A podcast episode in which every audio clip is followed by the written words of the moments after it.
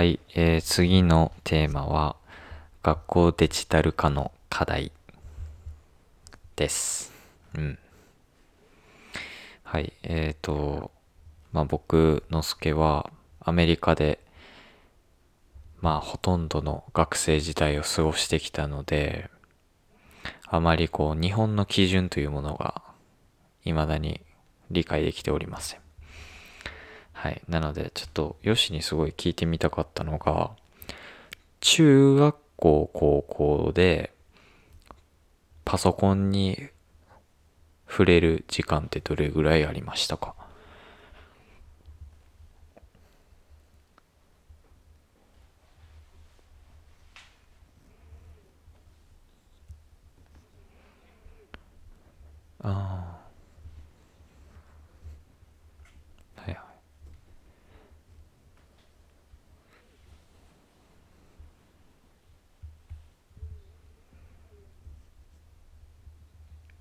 うん。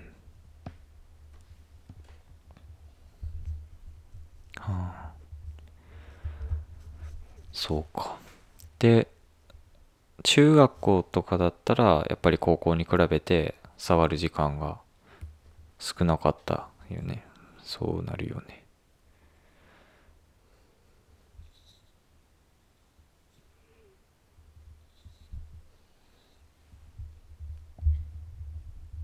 はいはい。うんうん。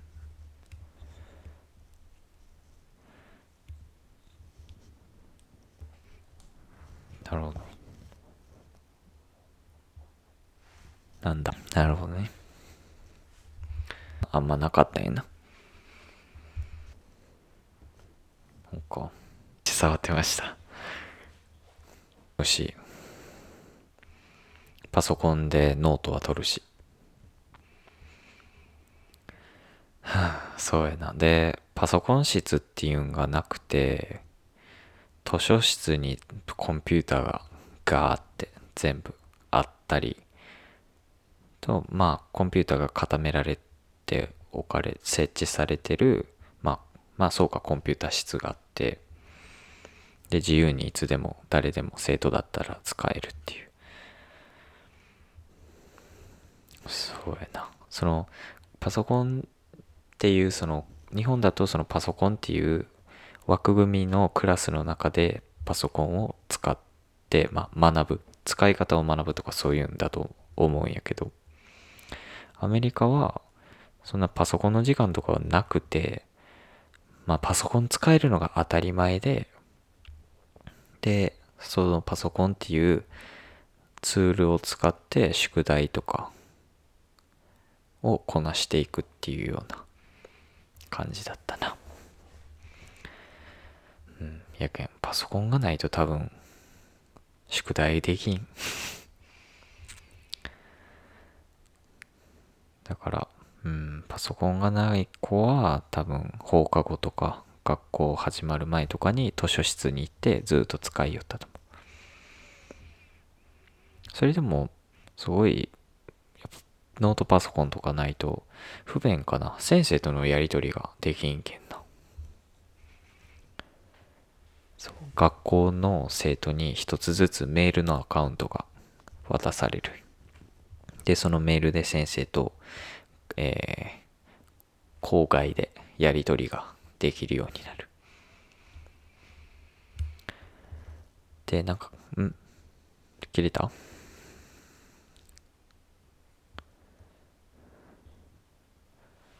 ああ。しゃあない。あど、ああ、やりん。うん。うん。ええ。いけるよ。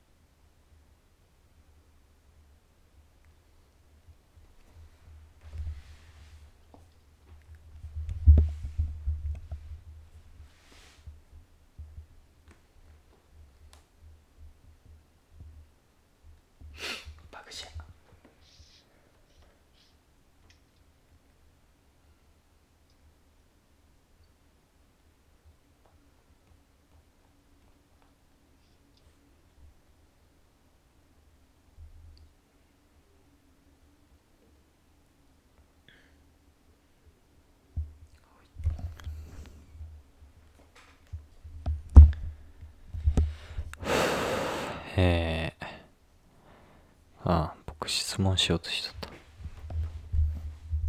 はい。あ、いけるもう。あ、いけはい。えっ、ー、と、その、学校のデジタル化にあたって、その、日本とかだと、まあ、先生と LINE を交換して生徒がこういつでもやり取りが行えるような環境を作るべきだとかいう話をちらっと聞いたことがあるんですけど僕が通ってた、まあ、小中高とかは学校専用のメールがあってでそのメールっていうのは、えー、他の先生とか、まあ、学校関係者だったら、えー、見るかん、えー、見ることが可能になっているメールなので生徒と先生の関係がこうなんだろうな友達のような関係だったりまあそれ以外の、えー、ダメな関係にならないような対策がすごい施されてたんですよ。なんで日本のその LINE を交換するとか一旦はちょっとねやりやりすぎというかあまりにもなんだ、プライベートすぎて、そう、プライベートすぎても、先生が多分、忙しくなるよね。絶対、なんか、学校以外のこと聞いてくるだろうし。そう、そういった、そう。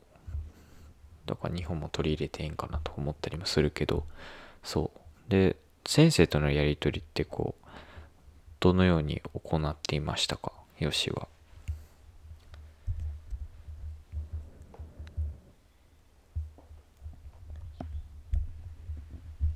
うん。そうやな。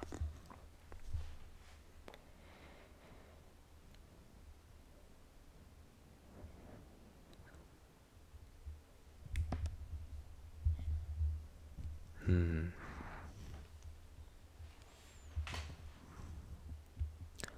なるほど。そうか。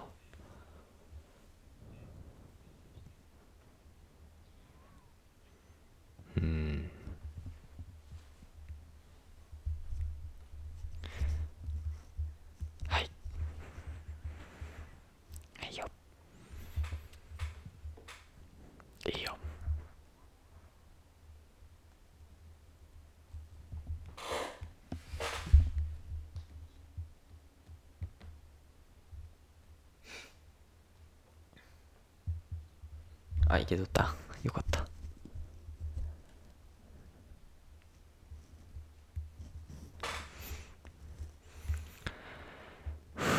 はい。で、まあ日本でも今全国の、えー、小学校、中学校の児童生徒に、まあ一人一台の情報端末を配備するっていう、えー、事業が、まあ急速に進められているそうです。はい。で、まあそのさっきヨシが話してくれたようにその端末とか、えー、コンピューターに触る時間があまりにも少ない印象を受けたんですけど、まあ、実際 OECD が実施した PISA っていう学習到達と調査っていうがあるんですけど、まあ、2018年に、えー、発表された結果として日本は学校の授業におけるデジタル機器の利用時間が最も加盟国の中では短かったっていう。はい。なので、まあ、その、整ってないんですよね、環境が。で、まあ、小中学生に一人一台渡すっていうことなんですけど、まあ、よし、えー、小中高日本で過ごしてきた、えー、身としてはどう思いますか？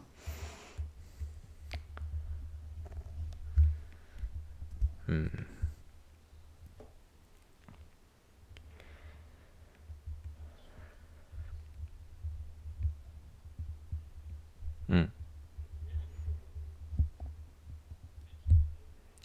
そうやな。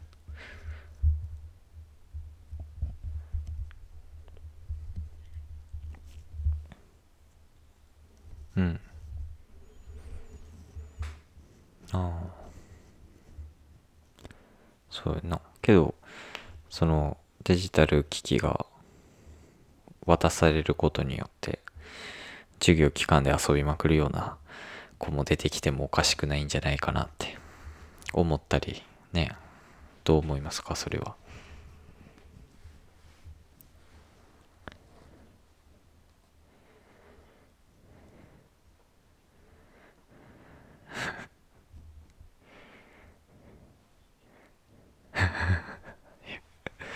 やそうなるんね。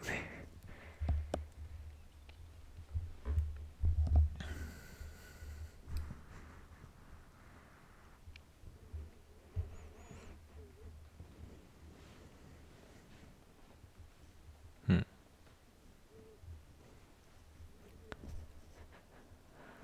うん。ややると思うけどね。アメリカとかもその YouTube にアクセスできんとかいうプログラミングやなそれこそ。もうコンピューターにプログラミングがされていて特定のサイトとかにアクセスできないような感じになってたんでまあ日本も同様にするのかなって。うん。そうそうアクセスができん。そうそう。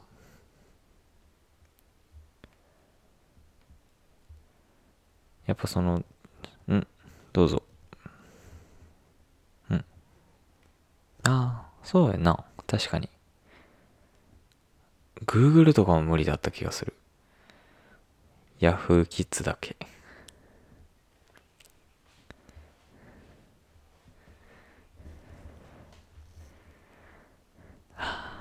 ああやいよったな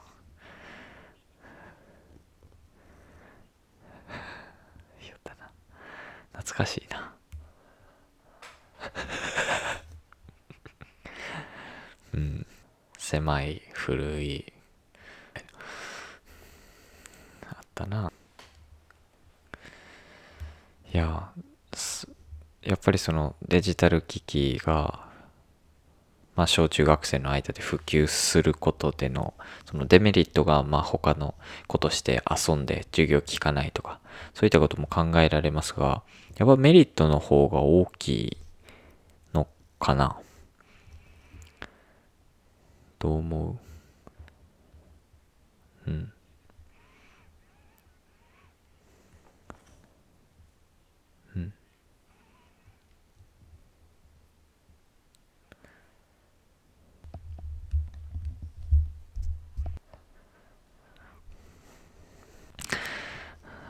強しよう。やっと。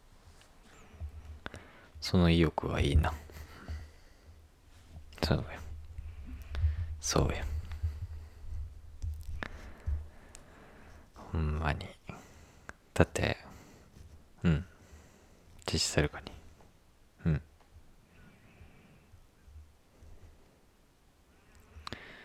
ほうやな。うん。プログラミングっていうの結構斬新やな。まあ斬新でもないんかな。うん。けど全員にやらせるっていうのがすごいなと思った。僕は。学校全員。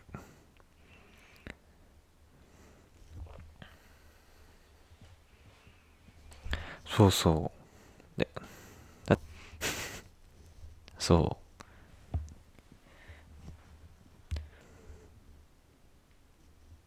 しとこう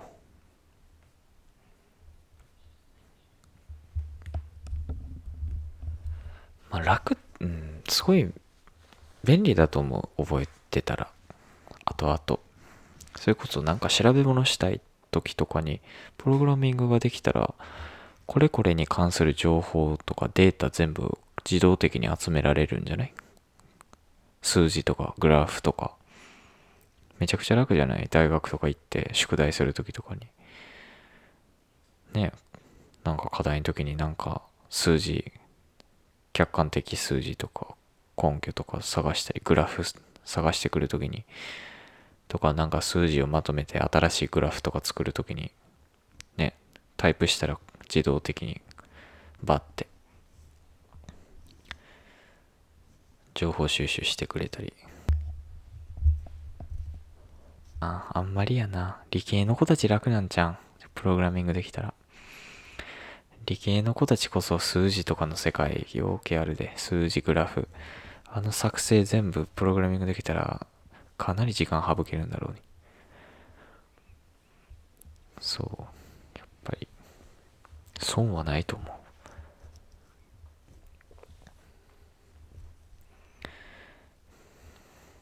う。ね。そう多分一番の大きな課題って大人なんよな結局。ついてこれるかっていう。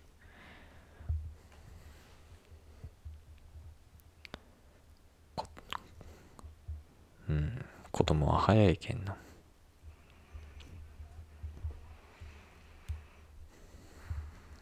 うん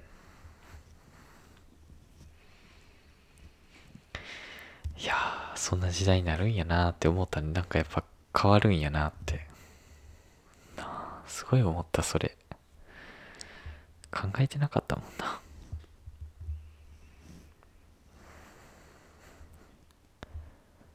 そう。そうそう。うん。なお。世代のギャップが結構明瞭に出ましたね。なあ。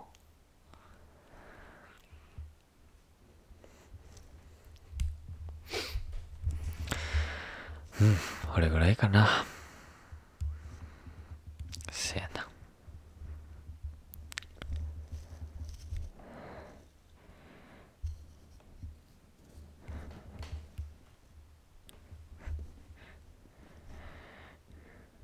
うんはいそうしましょう。変化に対応していけるような人間に大事なことじゃ。ほんまな。年取ったら変化に弱くなるけんな。今のうちに身につけとかな。うん。はい。じゃあ終わりでいいかな。はい。以上です。では皆さん良いお年を。はい。次は年明けだ。はい。では2021年でお会いしましょう。さよなら。